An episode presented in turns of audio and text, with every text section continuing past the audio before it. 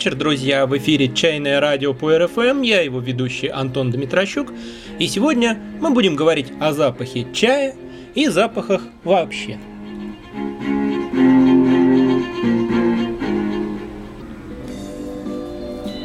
Обоняние – одно из самых обделенных вниманием чувств. Существуют средства информации и виды искусств, основанные на зрении и слухе, телевидении и радио, живопись и музыка – Кулинарию хоть и не все считают искусством, но принимая пищу несколько раз в день, не очень-то отмахнешься от важности вкуса. Серьезное же отношение к ароматам – удел маленькой секты профессиональных парфюмеров и поклонников их продукции. Взаимоотношения большинства людей с запахами сводятся к устранению неприятных запахов довольно грубыми средствами и только. У людей не существует единиц для измерения силы запаха. Нет пока приборов, способных точно записать и воспроизвести запах, хотя, похоже, скоро появятся. Результаты японских ученых обнадеживают. По сути, нет даже языка, внятно описывающего запах. Все, что мы можем, это сравнить новый запах с уже знакомыми. И мало кто задумывается над этим положением дел, а если задумается, то скорее всего скажет, что причина в том, что обоняние у людей очень слабое, куда нам до собак и насекомых, и сильно уступает зрению и слуху. Но это совершенно не так. Как раз человеческое обоняние, хотя и деградировало, все еще обладает колоссальными ресурсами. И позже я приведу доказательства этого. А вот зрение и слух у людей так себе. Однако человеческая цивилизация оказалась построенной на способностях видеть и слышать, различать и понимать увиденное и услышанное. О развитии этих способностей у детей люди заботятся специально, а обонянию, а также осязанию достается роль Золушки. И мы никогда не узнаем, как выглядел бы наш мир, пойди он по противоположному пути. Да и вряд ли это было возможно. Ведь издавать звуки и создавать изображения мы можем сознательно. А вот издавать запахи, так чтобы их с помощью можно было общаться, нет. Но немного скорректировать свой личный путь, хотя бы отчасти вернув себе ту часть Вселенной, которую принято не замечать, все же можно и качественный чай с колоссальным богатством его ароматов может послужить хорошим средством для этого. Запах входит в четверку классических драгоценностей чайного листа, наряду со вкусом, внешним видом листа и по одной версии цветом настоя, а по другой настроением. Запах чая очень часто намного тоньше, сложнее и интереснее вкуса. И просто невероятно, насколько мало внимания уделяют ему начинающие любители чая. Иногда говорят, что китайцы лучше чувствуют аромат, а европейцы лучше чувствуют вкус. И именно поэтому китайцы предпочитают зеленый чай с его ярким ароматом, а европейцы и русские – красный чай с насыщенным плотным вкусом. Хотя мне гораздо легче поверить в то, что зеленый чай просто более уместен в жарком климате Южного Китая, а красный более уместен в прохладной России. И что обоняние у нас и у китайцев устроено примерно одинаково, а вот пользуемся мы им по-разному. Я часто вижу, как новые в нашей чайной гости, принимая ЧХ при знакомстве с чаем, машинально окунаются в него на секунду и передают дальше. Как во время гунфуча, вынимая вансянбэ из чашки, они тут же откладывают его в сторону и начинают пить чай. Как они выбирают чай, едва заглядывая в банки, которые им протягиваешь. И это лучше любых слов говорит о том, с каким чаем они привыкли иметь дело. Ведь аромат качественного чая за несколько вдохов и выдохов только начинает раскрываться, и для того, чтобы что-то по-настоящему понять, нужно провести с ним ну хотя бы полминуты. К счастью, хорошие привычки приобретаются быстро, и если человек начинает пить хороший чай часто, то уделяет аромату чая все больше и больше времени и внимания. На гунфуча хочется остановиться подробнее последнее время стало модно говорить о том, что формат питья из чайных пар – это новшество, придуманное и внедренное тайваньцами, что это некое излишество и баловство. Такой способ питья чая и в самом деле не является традиционным ни в смысле древности, ни в смысле популярности. Конечно, в Китае он очень мало распространен. Однако большинство тех улунов, которые делаются сейчас – тех, которые отбирают и покупают чайные бизнесмены из России, как нельзя лучше приспособлены именно для такого употребления. Аромат у них намного ценнее и содержательнее, чем вкус. И пить их просто из чашек Ну, это примерно то же самое, что смотреть фильм без звука и субтитров. Или даже как слушать этот фильм в полухо, не глядя на экран. В общих чертах вы будете в курсе сюжета, но все художественные достоинства фильма пройдут мимо вас. Причем, если вы не хотите терять нить повествования в поднадоевшем сериале, но в текущий момент у вас есть дела поважнее, так и следует поступить. Однако, если вы раздобыли за большие деньги билет на закрытый предпремьерный показ нового киношедевра, то отвернуться от экрана, согласитесь, несколько странно. Тоже и с чаем. Если вы имеете дело с дешевыми бытового назначения улунами рублей за 400-500 в российской рознице, то с важным лицом жонглировать вокруг них чайными парами вряд ли стоит. В лучшем случае это профанация чайной церемонии и напрасная трата сил – а в худшем – разочарование, если вы знакомы с ароматом действительно хороших улунов. Но если вы купили настоящий утесный улун или хорошего высокогорного тайваньца, это дело другое. Я сам часто отношусь к нововведениям без особого восторга, но к таким, которые направлены на экономию времени и внимания, на то, чтобы вписать чай в дурацкие, суетливые современные ритмы, вместо того, чтобы использовать чай для изменения этих ритмов и приведение их в гармонию. Чайные пары – это изобретение совсем иного рода. Оно помогает оказать чаю максимум уважения и заботы и получить взамен максимум удовольствия. Впрочем, аромат чая можно вдыхать не только из Вансянбэя. В разной чайной посуде он играет по-разному, и это тоже может быть интересным приключением. Аромат сухого чая в чахе – это одно – а нагретого и слегка распаренного чая в чайнике другое. И я, хотя это вроде и против правил, часто пускаю и чайник по кругу. Жаль лишать гостей этого удовольствия.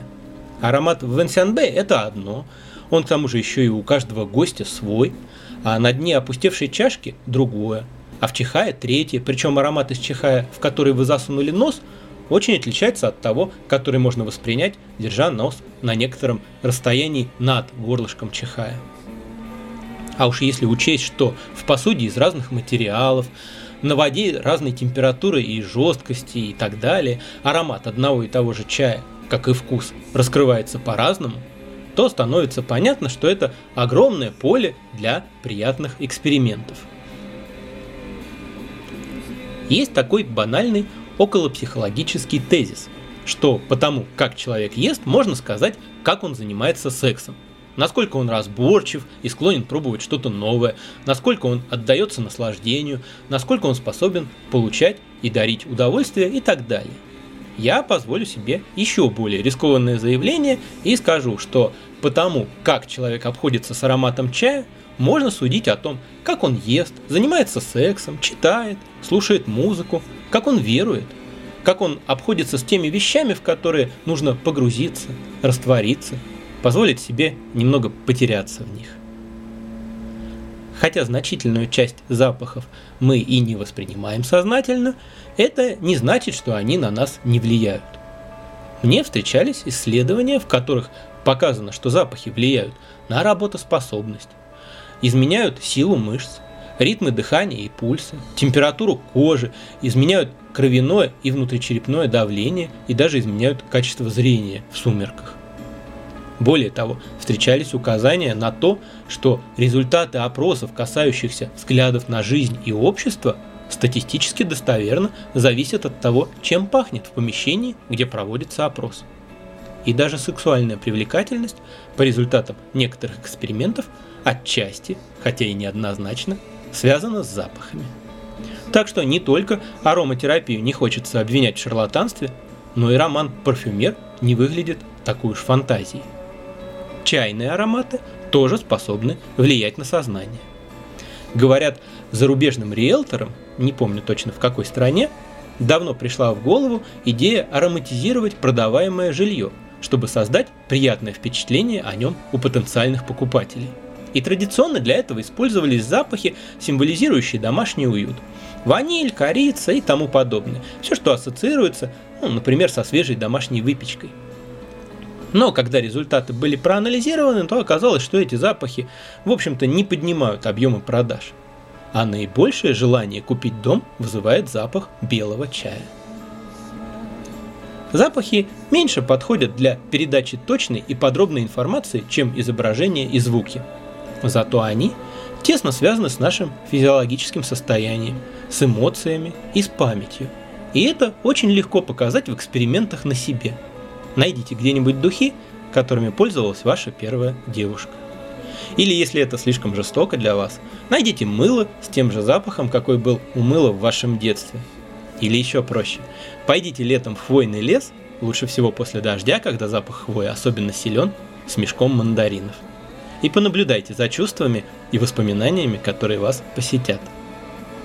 Самое интересное тут, что воздействие запахов, если немного утрировать, не вещественно, а информационно по своей природе. Для формирования ощущения достаточно бывает считанных молекул вещества. Они только-только соприкоснулись с обонятельными рецепторами. Они не проникают в кровь и не могут действовать на тело и мозг, как чайные алкалоиды или аминокислоты. А каков эффект? Собственно, со вкусом чая то же самое, тем более, что четко разделить вкусовые и обонятельные ощущения вообще трудно.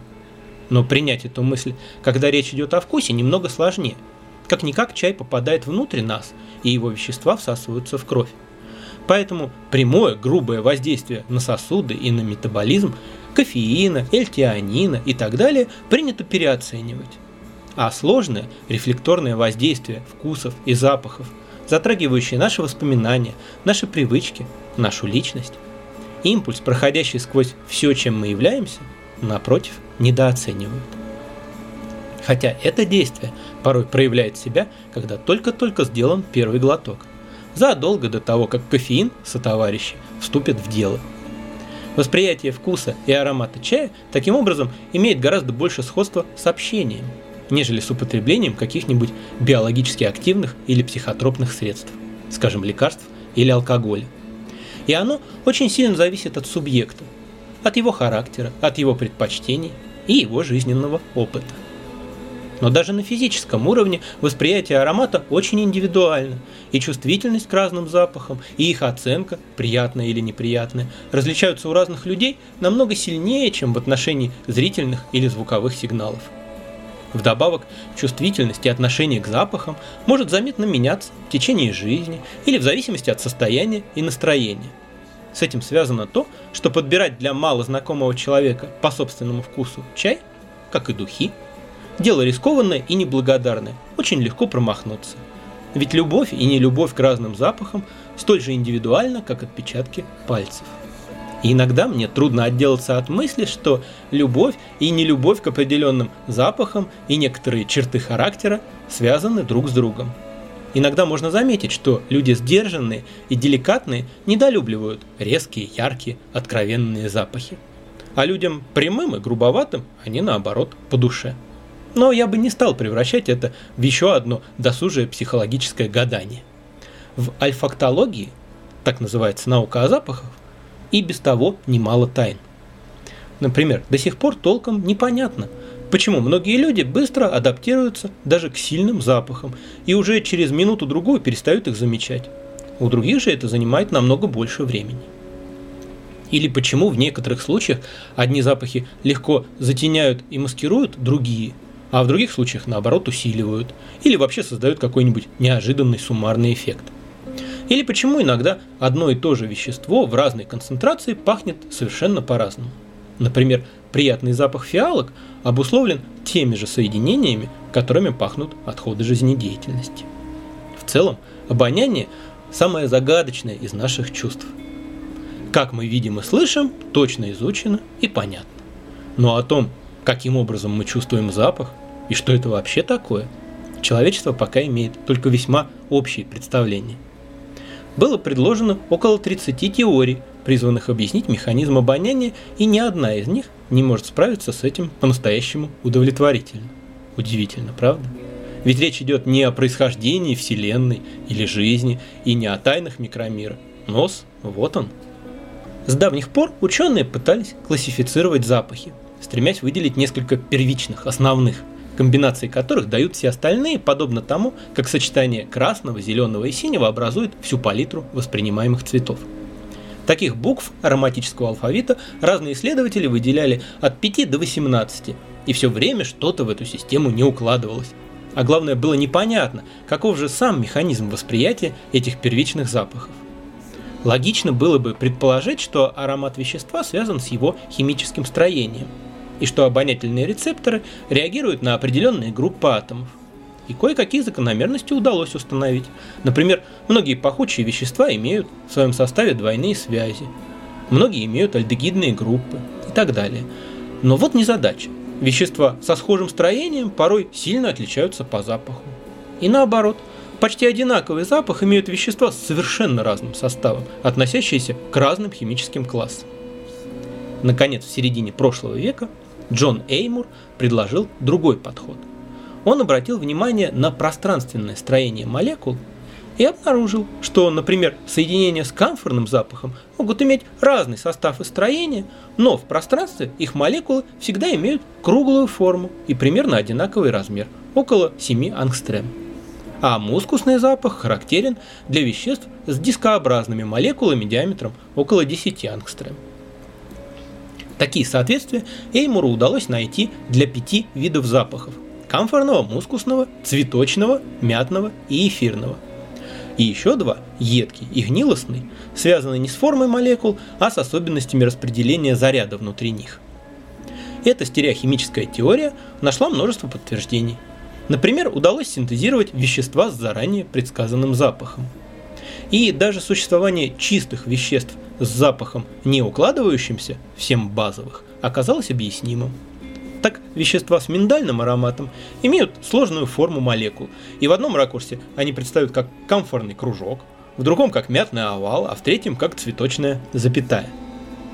Понятно, что к этим ключам должны быть соответствующие замки – то есть активные центры белков рецепторов на поверхности клеток обонятельного эпителия. Так вот, оказалось, что каждая клетка несет только один вид рецепторов, а всего этих видов около 10 тысяч. Вот сколько различных простых запахов способен воспринять человеческий нос. Сравните теперь это с тремя простыми цветами, которые различают зрительные рецепторы. Можно ли сказать, что у человека слабое обоняние? Работой обонятельных рецепторов управляют многие сотни генов, а всего в распознавании запахов так или иначе задействовано до 3% генов нашего организма. За исследования в этой области Ричард Аксель и Линда Бак получили 10 лет назад Нобелевскую премию. Думаете, все стало ясно? Не тут-то было. Существовала еще одна группа теорий, квантовая, согласно которой запах связан с колебаниями атомов пахучего вещества – Возникнув около века назад, эти идеи за недоказанностью были забыты, пока в самое последнее время греческий ученый Лука Турин не заставил научное сообщество вновь усомниться в привычной картине. Он синтезировал ароматические вещества, все атомы водорода, в которых были заменены на его тяжелый изотоп – дейтерий. И химические свойства, и пространственная структура молекул вещества были теми же самыми, а вот вибрационные свойства – другие – и мушки-дрозофилы, а у более сложных веществ и люди четко отличали по запаху дейтериевый аналог от обычного вещества. И хотя к опытам Турина некоторые изо всех сил пытаются отнестись скептически, теперь все чаще говорят, что природа запаха, как и света, двойственная, корпускулярно-волновая. Давайте напоследок спустимся с высот научной мысли на грешную землю и коснемся двух практических вопросов, связанных с запахами. Первый – об использовании благовоний в чайных. Это не табу, друзья, и на чайных алтарях в старых клубах благовония не были редкостью. Но надо понимать разницу между парфюмерно-кондитерскими вонючками и качественными натуральными безосновными благовониями – какой-нибудь вечер в Малибу или Камасутра – это не очень удачный выбор для чайного пространства, ну, если только такая ароматизация не часть далеко идущего коварного плана, мало связанного с чаем. Для чайных существуют специальные благовония, их можно встретить порой в хороших чайных магазинах. Они довольно едкие, грековатые и совершенно не похожи на попсовую сладкую продукцию – но они хорошо подавляют посторонние запахи, а запах чая, как ни странно, воспринимать не мешают. В Сове и Панде мы ими не пользуемся. Наша чайная для экспериментов с благовониями маловато, но запах таких горьких благовоний у меня до конца жизни будет ассоциироваться с чайными клубами. И второй вопрос – вопрос гигиены. Иногда в чайную приходят гости, не применувшие по поводу такого торжественного события, как чайная церемония, обильно улучшить себя любимыми духами. Друзья, так делать не надо. Это то же самое, как войти в зал консерватории с включенным на полную мощность бумбоксом на плече. Ничего не услышите ни вы сами, ни другие посетители. Мало того, еще и выветриваются некоторые запахи не сразу, да и в чай впитаться могут. Редко, но встречается и противоположный вариант, когда приходят гости, очень давно не менявшие носки и рубашки. И очень сложно бывает решить эту проблему, не обидев человека. Ну, духи и грязные носки – это все же редкость, а вот декоративная косметика и средства по уходу – это норма жизни. И хотя их владельцы привыкают к своим кремам и помадам и перестают замещать их запах, он от этого не исчезает и создает другим гостям трудности. Поэтому косметику при посещении чайной лучше свести, если не к нулю, то к самому необходимому минимуму, а руки лучше помыть с мылом, не имеющим запаха, или вообще без мыла. Ведь в процессе чаепития вы с другими его участниками не раз передаете предметы друг другу из рук в руки. На сегодня это все о чае. Сегодняшний выпуск сопровождали старые песни Radiohead, многие из которых действуют на меня, ну, примерно как запах хвои и мандаринов. И напоследок я поставлю вам одну из моих самых любимых – Лаки.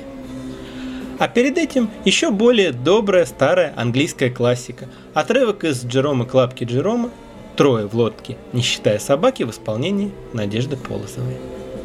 До новых встреч, друзья, и всего вам чайного.